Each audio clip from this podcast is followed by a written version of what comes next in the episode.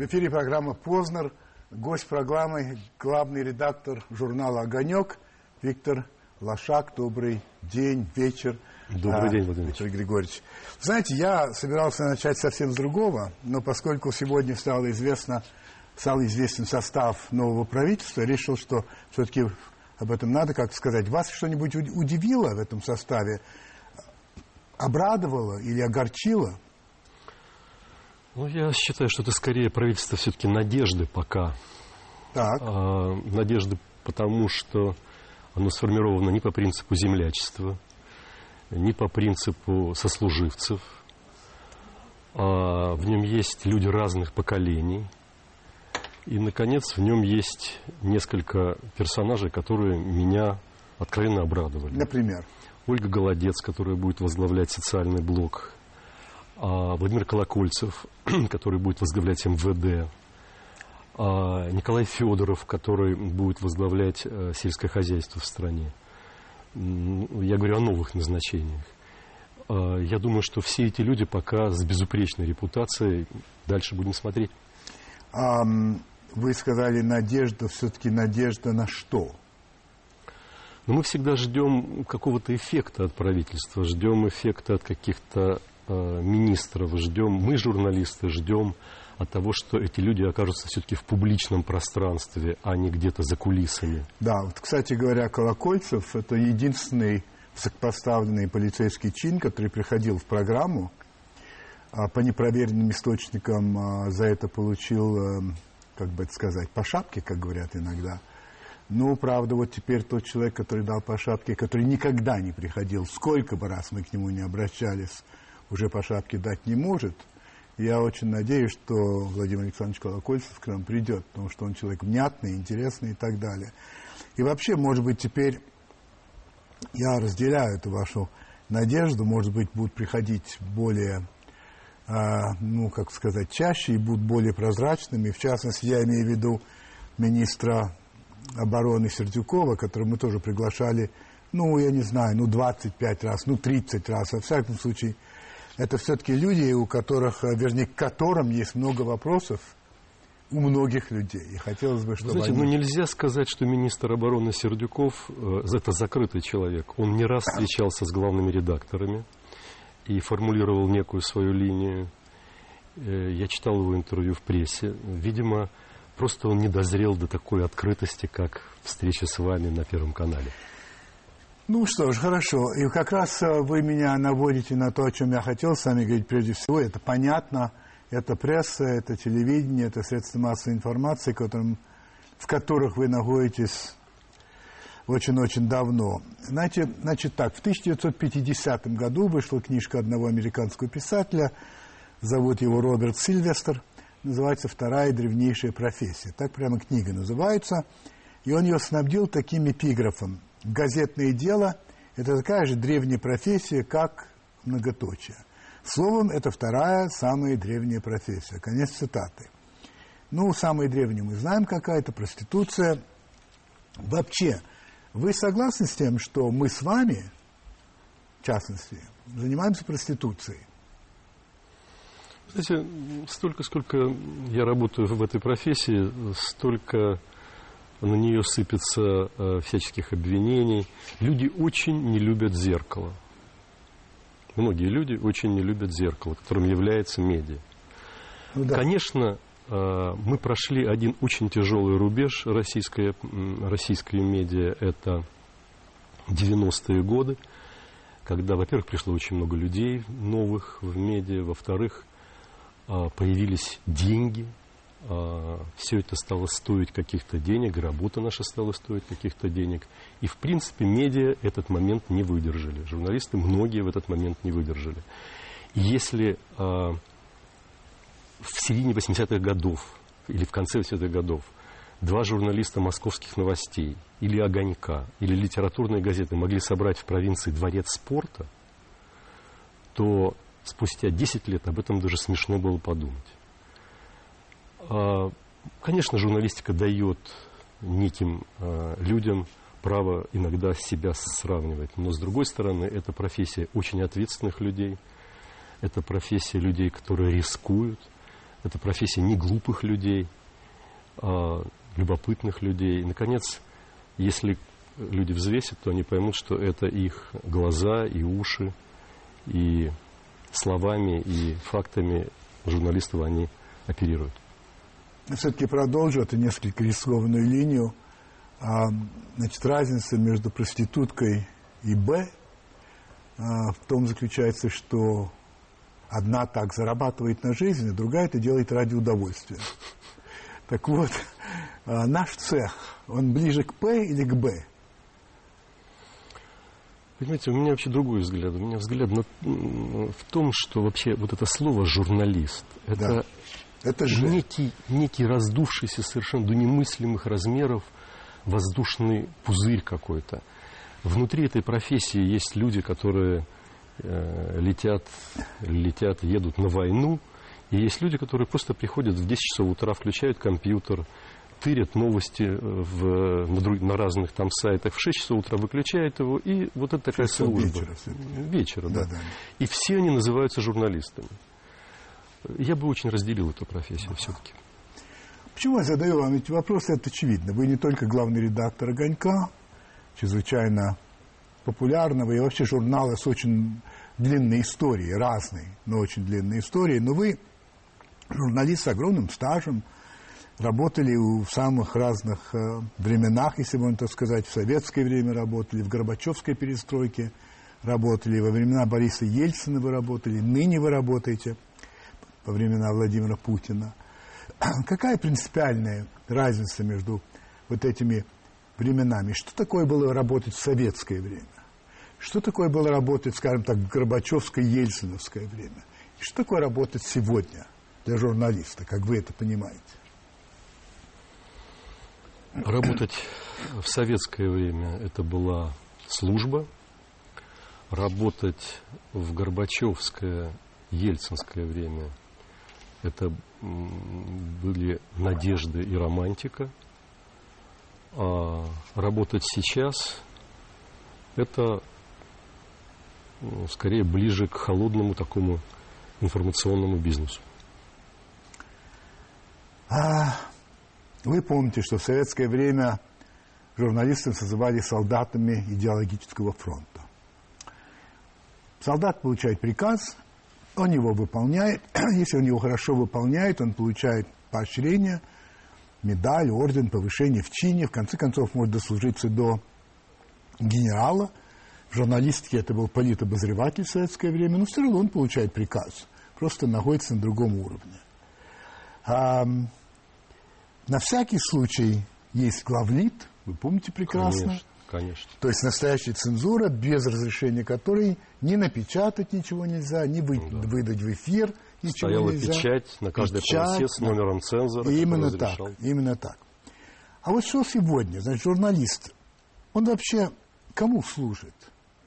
Вообще, а, что для него заменило ту государственную цензуру, на ваш взгляд?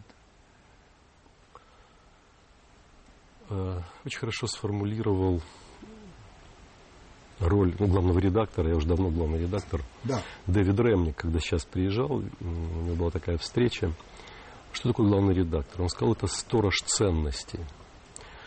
То есть есть некие ценности, которые отстаивает а, человек, коллектив, если взять редакцию. Вот редактор – это человек, который сторожит эти ценности, не дает их украсть, не дает от них отступить. А, вот мне кажется, что сегодня, а, сегодня а, профессия стала а, очень, очень политизированной, потому что у всех есть свои взгляды на жизнь. Но профессия прежде всего стала частью рынка. Частью рынка. Частью рынка, да. Если ты создаешь здоровое издание, оно должно продаваться, оно должно себя окупать, ты часть э, информационного рынка. А кому-то это нравится, кому-то это не нравится, у кого-то есть миссия, идея и так далее, и так далее. Но и мы, и наши коллеги э, в других странах, мы часть рынка. Это нужно себе ясно и просто сознавать. И все-таки в советское время можно было сказать, что журналист служит партии и правительству. А кому сегодня он служит? Он служит кому? Хозяину а, частному, а тот заинтересован именно в том, о чем говорите вы, то есть в заработках. И из этого исходит в своей работе или ему напоминает об этом, или все-таки что есть что-то другое?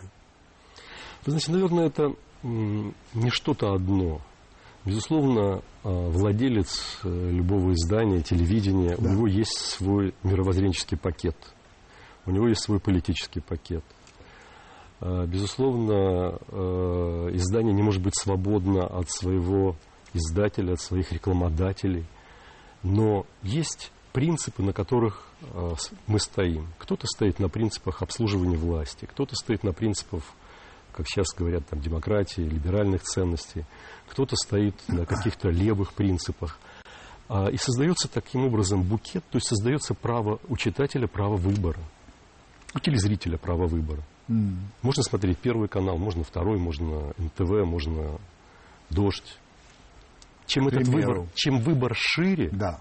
тем, мне кажется, демократичнее государство. Хорошо. Как вы относитесь к такому определению, когда человек говорит, я журналист а я журналист оппозиционный. А другой говорит, а я журналист государственник, я патриот. Угу. А, читатель или слушатель или зритель от этих журналистов получает не информацию, он получает ту информацию, которую они отобрали в соответствии со своими политическими взглядами. По-вашему, это журналистика – нет, это, безусловно, политическая деятельность, и мой, мое глубокое убеждение, что э, журналистика с политическими задачами, она обречена на маргинальность. То есть и она становится интересна какой-то группе, небольшой группе людей. Журналист вообще, э, что, что думает сам журналист, это менее важно. Важно, что, что думает, каково политическое направление, информационное направление того издания, где он работает. Потому что э, журналист может сам, вот э, мой принцип, журналист может быть сам по себе быть сторонником любых политических взглядов, но это твое личное дело. А когда ты приходишь в журнал, ты должен быть вот в тех берегах, в которых находится само издание. А вы согласны с тем, что, в принципе, вот сегодня в России, если человек говорит, что он, а, вернее так, если он оппозиционер, то есть не приемлет Путина, да. то что бы Путин ни сделал, что бы он ни сделал, он это подаст в отрицательном свете. Если, напротив, он сторонник, то что бы тот же Путин ни сделал, он скажет, что это замечательно. И что это, по сути дела, а, лишает аудиторию а, возможности получать информацию широкую. Навязывается некий образ. Лично ну, я не буду высказывать своего мнения, в этой программе не я это делаю, но вам, у вас нет ощущения, что это как-то очень ограничивает журналистику?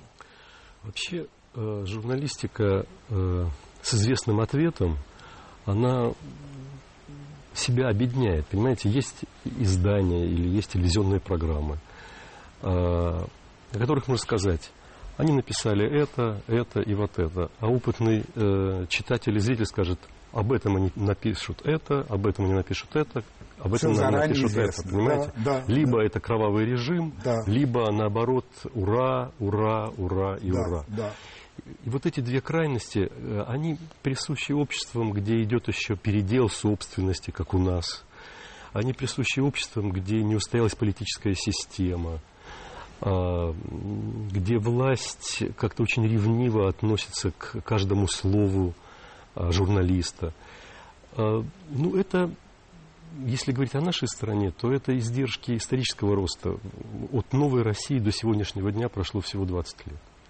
Что очень мало, конечно. Что очень, конечно, мало. Позвольте цитату вашу. Вы говорите, при тотальной коррупции и клоунаде с представительной властью журналистка осталась последним бастионом для нормальных людей. Это вы говорили два года назад. Разве сама российская журналистика свободна от коррупции и клоунады? Вопрос первый. И разве бывает так, что кругом коррупция и клоунада, а вот в одном месте все не так? В журналистике, который как раз и есть единственный бастион.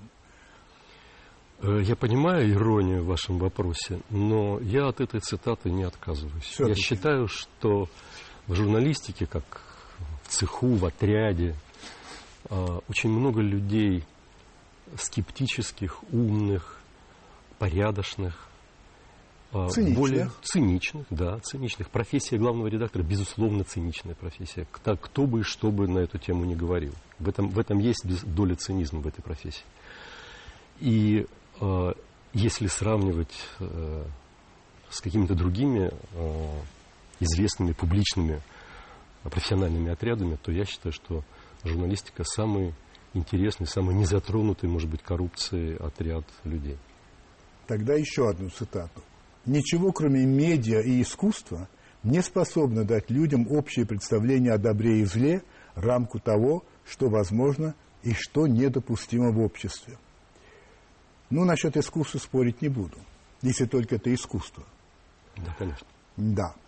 Но вы и в самом деле считаете, что сегодня вот в нашей стране медиа, то есть ну, средства массовой информации, да, дают людям вот это представление того, что можно, того, что нельзя, выставляют некоторые ориентиры, что именно вот средства массовой информации это делают.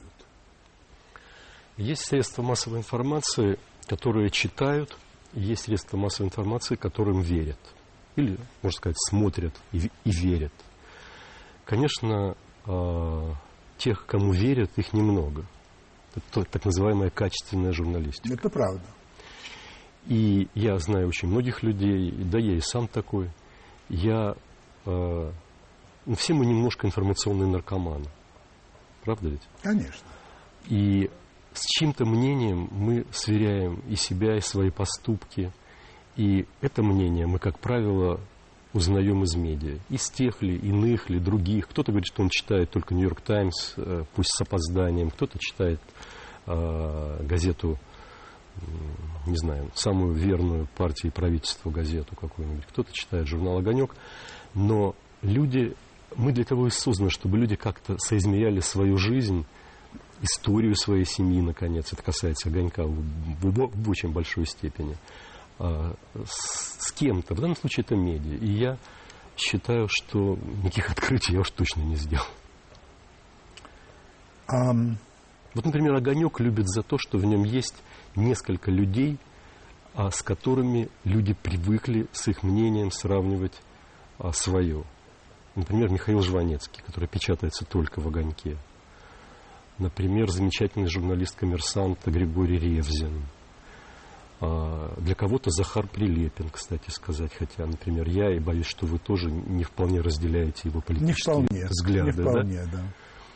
Вот очень важно иметь в своем издании людей, на которых ориентируется публика. А, Я думаю, что наступило время для рекламы. А, И дальше мы будем говорить о взаимоотношениях между средствами массовой информации и властью. Власть и средства массовой информации – тема для России, скажем так, не самая последняя.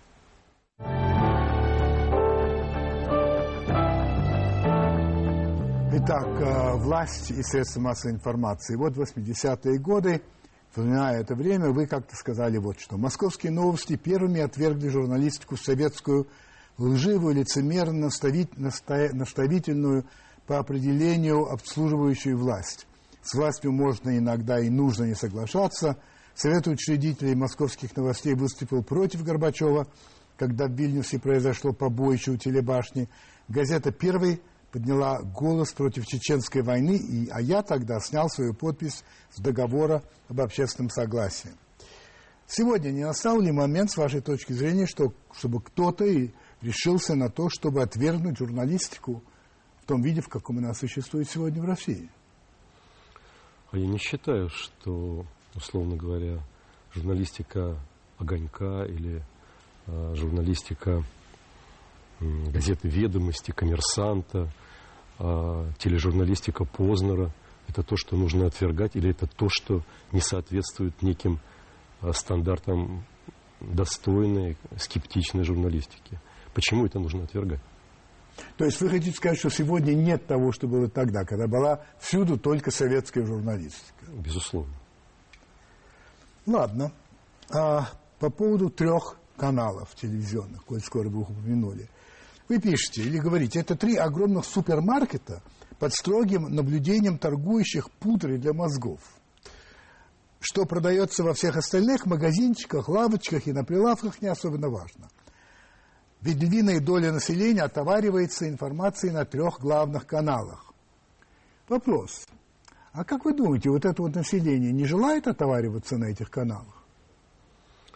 А вы знаете, что люди уходят не только с трех главных каналов, люди вообще уходят э, из ранга телезрителей. Это, в общем, очень тревожный э, сигнал вообще для телевидения. Э, мы все переживаем трудные времена. Трудные времена переживает бумажная журналистика. Но э, телевидение у нас есть проблема адекватности власти тем современным процессам, которые происходят в мире, в стране. Но есть и проблема в этом смысле с телевидением, потому что телевидение – это был один из инструментов по загонянию пара в кастрюлю, который происходил, и кастрюлю, в конце концов, а, крышку-то на этой кастрюле снесло.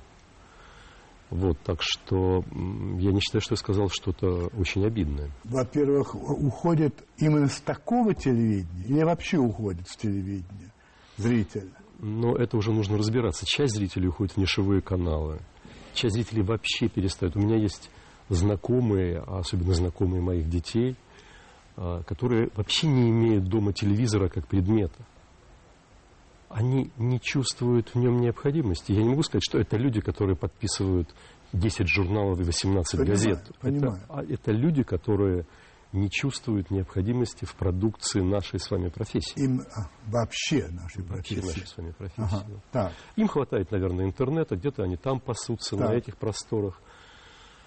А что мы делаем, чтобы их удержать, это отдельная тема для разговора. Понятно. То есть, хорошо, ладно, это я понимаю. А, что значит а, крышу снесло? Вы имеете в виду эти демонстрации, митинги, вот это да, вот всё? конечно. Тогда по этому поводу.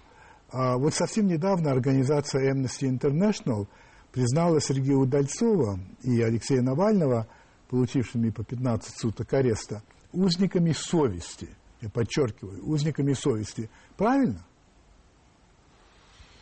Знаете, э, с точки зрения того, как юридически а, с ними обращаются власти, это вопрос, который должен обсуждаться и обсуждается.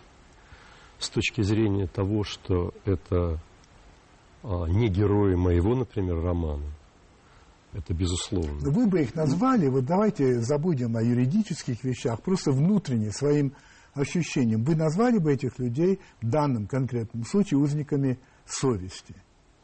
Послушайте, они делают все, чтобы попасть э, в, в околоток. Э, они делают все, чтобы э, таким образом быть на слуху. Э, я еще раз хочу сказать, что не для того люди отвергали советскую власть, не для того переворачивали одну журналистику в другую, а, не для того а, вводили какие-то человеческие ценности как критерии журналистики, чтобы опять ставить на левых и опять, а, и- и опять воевать за Удальцова и его партию. И я, я вообще не считаю необходимым защищать таких людей. Если бы человек вам сказал, что Уда- Удальцов и Навальный хотят, хотят скандала, э, хотят провокаций, хотят столкновений с полицией и ОМОНом, потому что у них нет иного способа быть на слуху, быть на виду. Вы бы согласились с этим? Я бы задал еще один вопрос. А во, Еще. во имя чего они хотят быть на слуху и на виду? Если во имя борьбы с коррупцией, которую а, очень успешно вел Да. Навальный, Да. то я сказал бы, что я всем сердцем с ним. Так. А если во имя того, чтобы левые пришли опять к власти через вот такой виток, 20-летний виток истории, то я категорически против. А если просто потому, что каждый из них по отдельности хочет прийти к власти, каждый по-своему? Я не знаю, я бы, я бы еще очень внимательно смотрел бы на, на Навального, но с точки зрения прихода к власти Удальцова, я был я бы понимаю, категорически да, против. Да. Ну вот смотрите, 6 мая, вы, что было, вот это побоище и так далее. И вот мы имеем две точки зрения. Одна выраженная, скажем, фракции «Единая Россия» в Государственной Думе, что во всем виноваты организаторы угу. а, и провокаторы. И а, другая точка зрения других людей, что во всем виноват ОМОН. Или, или. То есть мы видим абсолютное разделение общества в этом вопросе и никакого желания найти то, что по-английски называется middle ground. То есть где-то вот. Вы вообще, у вас есть мнение по поводу того, что произошло, в том смысле, что только одна сторона, или главным образом одна сторона повинна во, вот, во всем, что произошло, скажем, 6 мая? На мой взгляд, э, и по людей, которые там были, в том числе и моих журналистов, да. Э, обе стороны шли на обострение. И та сторона, и другая сторона. И, наверное, это просто симптом того, что сегодня, к сожалению, у нас вновь существуют две России. Условно говоря, Россия Урал-вагонзавода и Россия Болотная и Сахарова. И, конечно, сегодня ход за властью, которая должна или обязана сшить эти две России, не поляризировать отношения между ними, а сшить их. И вот этого сшивания, к сожалению, пока не происходит. Лозунги. Лозунги вот этих митингов, главные лозунги. Отменить результаты выборов в Государственную Думу. Отменить результаты президентских выборов. Назначить новые выборы нет человека, который бы не понимал бы, что этого не будет. Просто нет такого человека. То есть лозунг заведомо бессмысленный. Почему, для чего выходить на митинг под таким лозунгом? Ну что, что толкает людей на это? А, конечно, я не могу не согласиться с вами, что э, лозунги эти в нынешней политической ситуации и контексте бессмысленны. Но я хотел бы вам сказать, что кончилось время поколения рожденного и жившего с политическим компромиссом внутри. Мое поколение, поколение помладше, постарше, они всегда поним... оно, оно всегда понимало. Власть, да, она имеет право на некоторую приписать 10%, э, что-то не так сказать и так далее. Выросло новое поколение. Поколение выросло на наших глазах и на наших статьях, и на наших изданиях. Оно выросло на, на, на телепередачах Познера, на «Взгляде», на, на газете «Московские новости», на журнале «Огонек». А, а, «Огонек». Оно выросло, оно в честную приняло то, что мы им рассказывали. Оно поехало по миру, и оно увидело мир.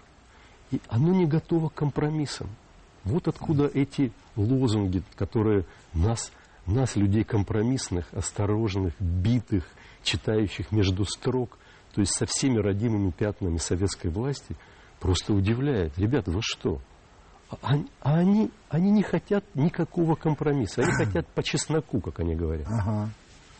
Ну, чуть-чуть другое. Значит, эм, э, депутаты Единой России в Государственной Думе, возмущенные безобразным поведением демонстрантов 6 мая, вышли с инициативами о принятии законов ужесточающих наказания за всякого рода нарушения на этих митингах, штраф полтора миллиона максимальный, правда, ну и всякие другие вещи.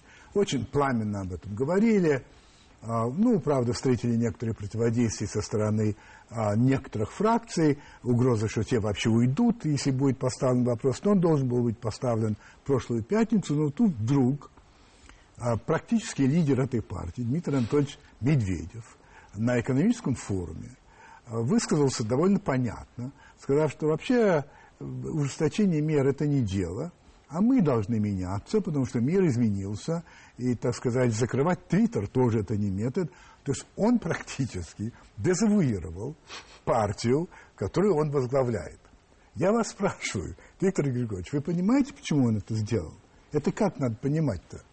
Ну, Я понимаю, что это его убеждение. Я не думаю, что это какой-то навязанный ему Да а, нет, взгляд. разумеется. Это его убеждение. И мы находимся в начале очень драматической пьесы Дмитрий Анатольевич Медведев с его убеждениями, а, с его твиттером, айпадом и так далее во главе Единой России, которая, у которой нет никакой идеологии. Ее идеология обслужить а, власть. Ну вот смотрите, она обслужила.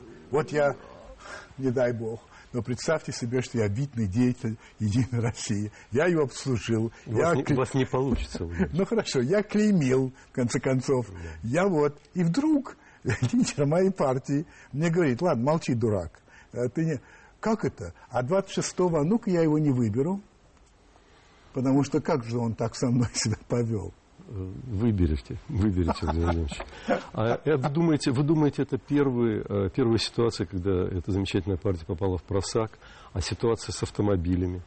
Только-только они дали отпор э, КПРФ, которая предлагала, Да. что государственные чиновники не могли иметь автомобили дороже двух миллионов. И тут вдруг Путин говорит, что да, действительно, нехорошо иметь дорогие автомобили, неправильно. Как им быть? Да. А сегодня Якименко, неизвестный вам товарищ, заявил о создании новой партии а, власти и сказал, что он не верит в то, что Единая Россия может выиграть выборы в 2016 году. Это вообще, конечно, про- производит сильное впечатление. Ну, бог с ним. Более серьезная вещь для меня. Ходят слухи, что могут возбудить уголовные дела по поводу Навального и Удальцовой. И, следовательно, приговорить его, их по отдельности к тюремным срокам. Вы думаете, это возможно? А, Это была бы огромная ошибка а, со всех сторон. С одной стороны, а, это стать мишенью критики европейских институтов, вообще мировых институтов. Да. С другой стороны, это наиграть еще больший авторитет этим людям. С третьей стороны, это окончательно отделить себя от вот, вот этого молодого э, класса, который не согласен, но с которым можно дискутировать и с которым можно вступать в разговор. Пока еще, я думаю, можно. А, Конечно, все мы понимаем, что во власти борются э, разные группы, в том числе и группа людей, которые понимают борьбу за хорошую жизнь, собственную прежде всего. Это силовыми методами, по голове дубинкой, в тюрьму и забыть. Но у меня ощущение, что все-таки сейчас не их час. Аргумент такой, что если мы ничего не будем делать, и, эти, и, и мы дадим им дальше вот так вот вытворять все, что не хотят, то это является сигналом нашей слабости для всей страны, а дальше Бог знает, что будет, поэтому каким-то образом надо все-таки внушить им, что, смотрите, нет? Э, У нас есть корреспондент в Соединенных Штатах Америки. так, Он э, по заданию редакции наблюдал за американскими да, на Уолл-стрите да, да, да, да, да, Occupy Wall Street, да. А, Его оттеснили полицейские, потом прошел офицер и указал, кого арестовать. Почему-то на него указал. Он показал свою аккредитацию газдеповскую. Никак не подействовало. Дальше его судили, Кого его? нашего корреспондента судили. Да. И присудили к 16 часам общественных работ. Он двое суток подметал Убирал мусор там. Чайна-таун. Мы пишем об этом. Он подметал Чайна-таун а, в Нью-Йорке. Вот. Может быть, нам посмотреть, наверное, какие-то санкции все равно нужны в любом цивилизованном обществе, санкции к тем, кто Да. митингует Да. незаконно Да. а, и так далее, нужны. Но какие-то санкции? Опять тюрьма, опять вот эта сталинщина в, в бакалоток. Да, Может быть, Цитата пусть ваша. подметают? пускай подметают. Ну, или там общественные туалеты убирают, там это совсем неприятное дело, уверяю вас. Я не убирал, но полагаю. В 91 году, казалось, рождается новая страна, вспоминаете вы. Но за последние десятилетия оказалось, что это не новая страна, а страна, которая просто продолжает ту старую страну, несколько видоизмененная, с несколько иными принципами экономики, жизни, личных свобод, безусловно. Идея или надежда на то, что появилась новая страна, не сбылась. Тот факт, что перемены оказались более радикальными, вызвал в России нечто вроде кессоновой болезни свободы.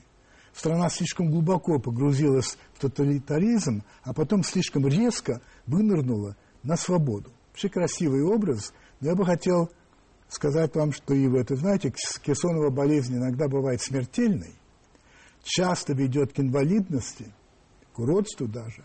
Это не наш случай, что вот эта кессоновая болезнь оказалась такой, что, что уже из нее как-то и... А, ну, может быть, я писал это в тот момент, когда мне было очень муторно на душе. Но я вам скажу так, что, конечно, а, по любому социальному опросу, социологическому, прошу опросу, когда большинство говорит, что им безразлична свобода слова, свобода выбора, а, ну, все демократические свободы, тот пакет, который существует в нашей Конституции. Конечно, это и есть раненое общество. Раненые? Это и есть симптом, симптом травмы а, общественной травмы. Я вот спрашиваю вас, это преодолимо? До Болотного и Сахарова мы с вами могли бы на эту тему спорить. А сейчас мне кажется, что да, появились люди, из-за борьбы за умы и сердца которых мы можем это преодолеть. Как-то вы с горечью сказали, увы, это дикое убеждение огромного числа россиян. Россиян, ты никто. Свою жизнь перепоручили бюрократу. Он все за тебя решит. Возьмет твои деньги и как надо поделит. Это же не ново, Виктор Григорьевич. Это было всегда в России издревле в результате татарского ига, в результате того, что не было ренессанса, в результате царского абсолютизма, в результате деятельности Русской Православной Церкви. Это все оттуда. И что же, а, народ, сколько он будет выходить из этого состояния? Это же не 20 лет. Вы знаете, я все-таки писал об этом как о более современной ситуации, потому что вот этот а, пароль определенного класса власти людей. Ты государственник, я государственник. Вот государственник – это некий пароль. А что такое вот, вот это государственничество? Это и есть а, перепоручение своей жизни, твоей единственной жизни, данной тебе, каким-то чиновникам, бюрократам. Вот, вот что страшно поражает. Тебе дали свободу, ты, ты можешь свою жизнь построить ну, максимально счастливо, максимально свободно. А ты вместо этого называешь себя государственником и отдаешь всю свою личную инициативу каким-то бюрократам. Все равно возвращаясь к этому. Ну, вы, вы видели а, инаугурацию Владимира Владимировича, да. вы видели инаугурацию а, Франсуа Оланда? Да, это, это сравнивают многие. Вы понимаете, ну куда денешься? Значит, у вас э, мой любимый и ваш, видимо, тоже Михаил Михайлович Жванецкий – по поводу одного, говорит, кортеж мчится по пустынному городу, какому-то дезинфицированному, протертому спиртом. Даже птиц не было. Как они разогнали птиц? Пустынный город, который и внушает чувство опасности. Не безопасности, как кажется сидящим в машинах, а опасности, как кажется нам, которые смотрят на этот пустой город – а вот вторая инаугурация.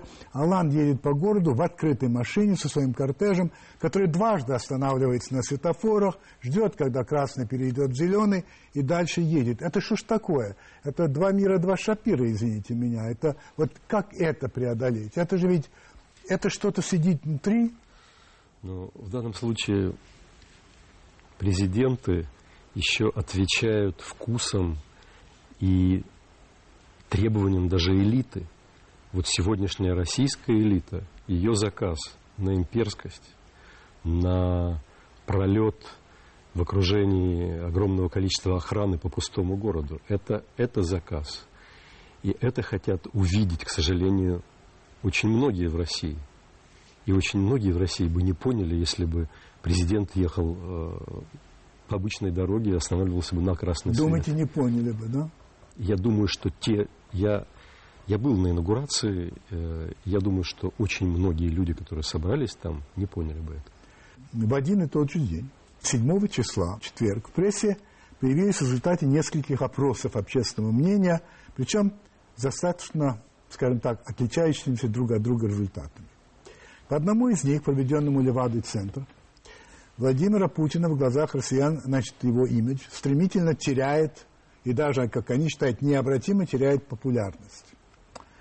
а, они пишут так, что фигура Путина перестала восприниматься безальтернативной. Какой-либо новой фигуры массовое сознание пока не ищет, но прежняя совершенно очевидно стала надоедать. И дальше они приводят цифры, которые ну, люди сами могут прочитать, если не хотят. Ну, вот такой вывод. Теперь э, фонд общественное мнение выяснил, что каждый второй россиянин, каждый второй, советует Владимиру Путину сменить стиль и методы управления страной.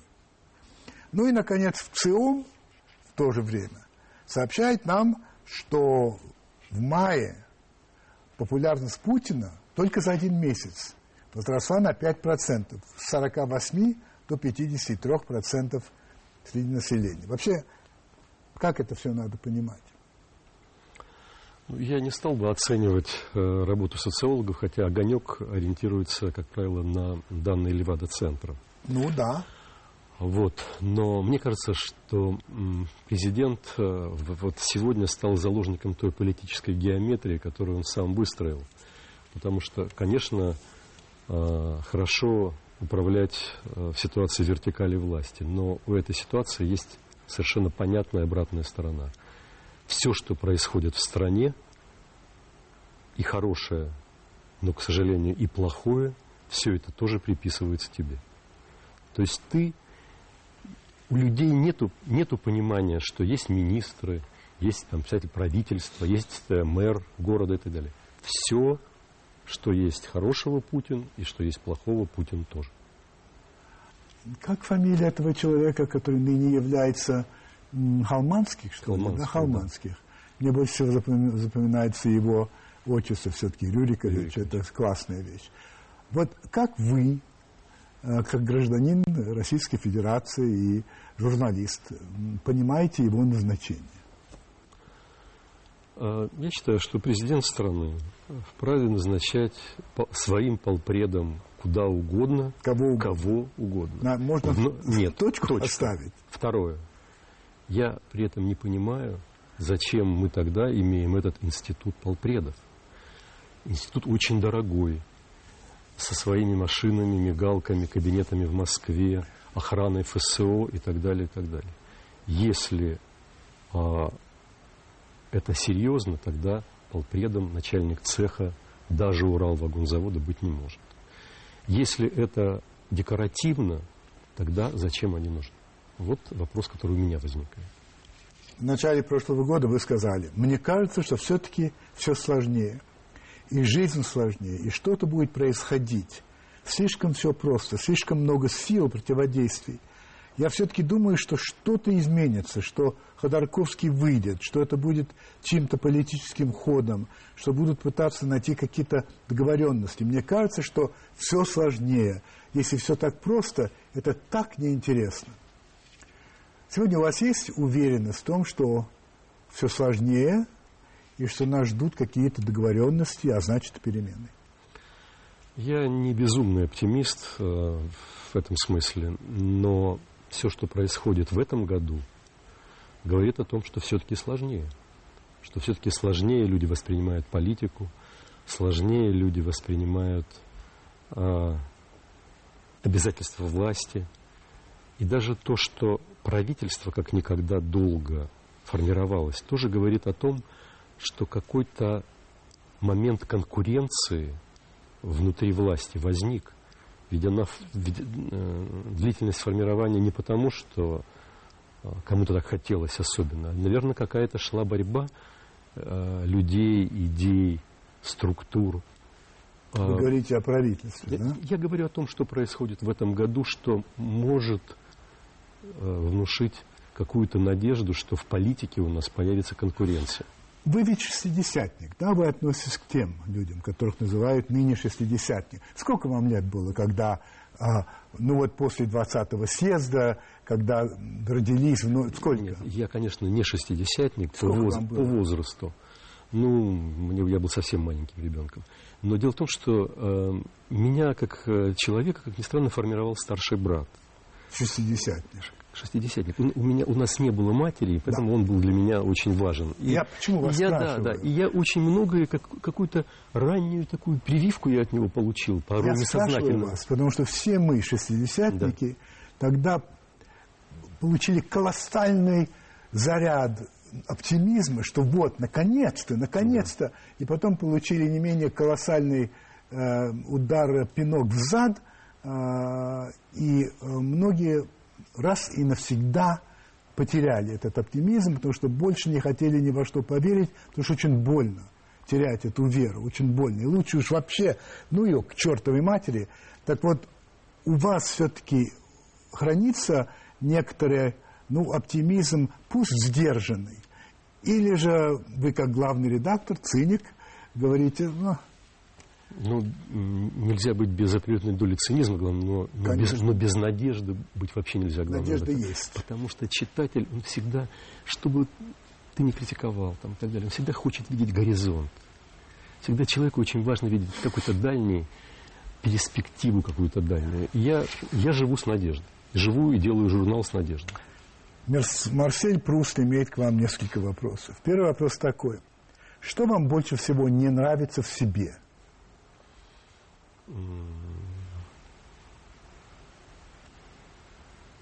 знаете, я в жизни не умею ставить правильно знаки препинания. Там, где нужно ставить точку в отношениях, я ставлю запятую, Понял. многоточие. Вот, вот это у меня. Ясно.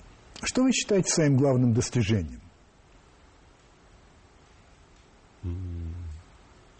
То, что каждый понедельник, когда выходит журнал, мне не стыдно смотреть в глаза друзьям, э, близким. Когда вы лжете? Когда это просто жизненно необходимо для человека и издания. Когда и где вы были более всего счастливы?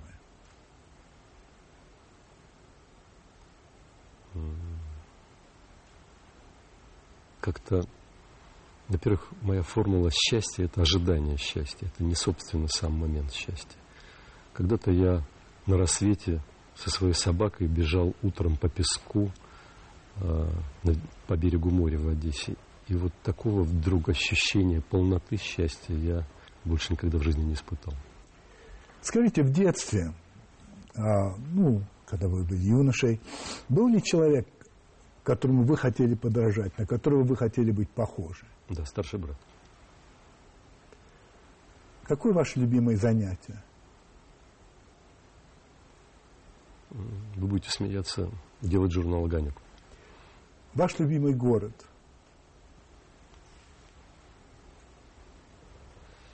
Наверное, все-таки Одесса.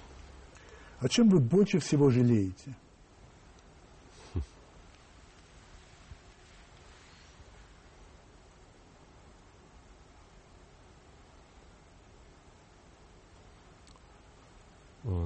Что поздно уехал из провинции, нужно было раньше уехать.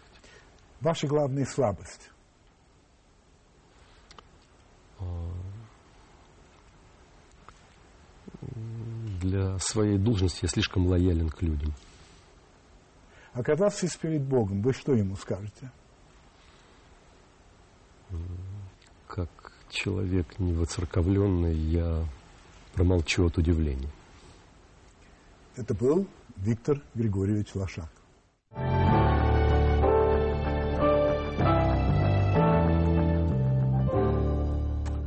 Я очень люблю Чикаго. Это, наверное, самый американский из всех американских городов. А, и по архитектуре, а, и по истории своей, и по этническому составу, и, конечно, по характеру. А американский характер, хочу вам напомнить, среди прочего, это стремление к свободе и абсолютная убежденность праве публично высказывать свое мнение. Чикаго, правда, это еще и город, скажем, самых знаменитых американских гангстеров. Ну, в частности, там действовал а, Ал Капон, который по-русски говорят Капоне, но тем не менее он был Капон. И потом это, конечно, чуть ли не американская столица политических махинаций, коррупции. Ну и, кроме того, полиция Чикаго ну, скажем так, пользуется не самой безупречной репутацией. Вчера все это каким-то причудливым, о, причудливым образом сошлось воедино. Как вы знаете, именно в Чикаго вчера открылся саммит НАТО. И это событие было встречено массовыми протестами. По данным полиции, в этих протестах участвовало от 1800 человек до 2200, ну а по словам организаторов, в разы больше. Это вам ничего не напоминает случайно? А организатор марша, некто Энди Тайер, а, обвинил полицию в произошедшем. А, я скажу, что произошло. Он сказал, что а, полиция вела себя слишком агрессивно. А начальник полиции, человек по фамилии Маккарти, заявил, что виноваты сами протестующие, потому что они нападали на полицию. Это тоже ничего вам не напоминает. Произошло же вот что.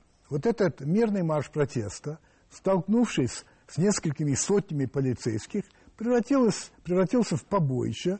А, полицейские дубасили, ну, именно с дубинками а, протестующих, те дрались с полицией.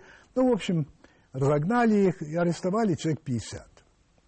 Подчеркиваю, все это происходило в стране традиционной демократии, в которой а, и право на инакомыслие, и право на свободу слова считаются абсолютно неотъемлемыми каждого, для каждого гражданина. Но я полагаю, что в наших СМИ, конечно, об этом будет рассказано, и это будет показано очень красочно, ну, в государственных СМИ, конечно. И это понятно, ничего в этом удивительного. Но я вот что хочу спросить вас. Как вы думаете, будет ли об этом рассказано в либерально-демократических СМИ, и будут ли осуждать то, что там произошло, а либерально-демократические журналисты? Удачи вам и приятных сновидений.